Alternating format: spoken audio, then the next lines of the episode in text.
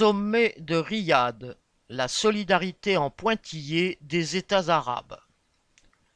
L'Arabie saoudite organisait le 11 novembre à Riyad un sommet conjoint de la Ligue arabe et de l'Organisation de la coopération islamique pour discuter de la guerre à Gaza et soutenir officiellement les Palestiniens représentés par Mahmoud Abbas.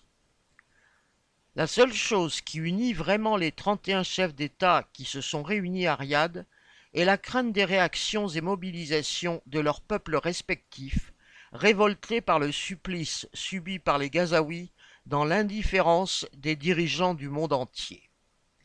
Symptôme de cette inquiétude, la veille du sommet, le chef des affaires religieuses de la grande mosquée de la Mecque a déclaré citation, Les peuples musulmans ne doivent pas s'immiscer dans ce qui se passe à Gaza, mais laisser agir leurs dirigeants.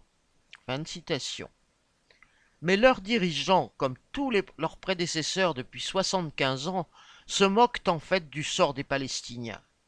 Bien sûr, les 31 chefs d'État ont signé une déclaration commune dénonçant, entre guillemets, l'agression d'Israël contre Gaza.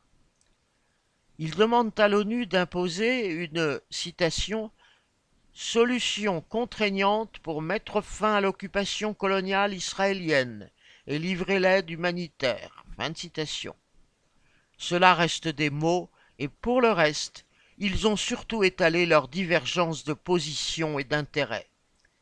L'Égypte, qui maintient fermée la porte de Rafah au sud de Gaza, et la Jordanie, dont 60% de la population est palestinienne, reste dépendante des États-Unis, qui fournissent à l'une comme à l'autre plus d'un milliard de dollars d'aide militaire chaque année.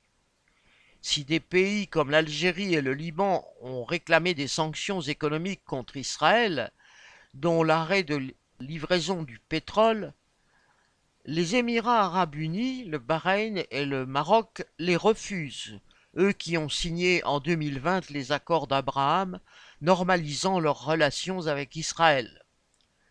L'Arabie saoudite s'apprêtait à signer un accord du même type avant que l'attaque du Hamas le 7 octobre, puis le déchaînement d'Israël sur Gaza ne l'en empêche, au moins pour l'instant.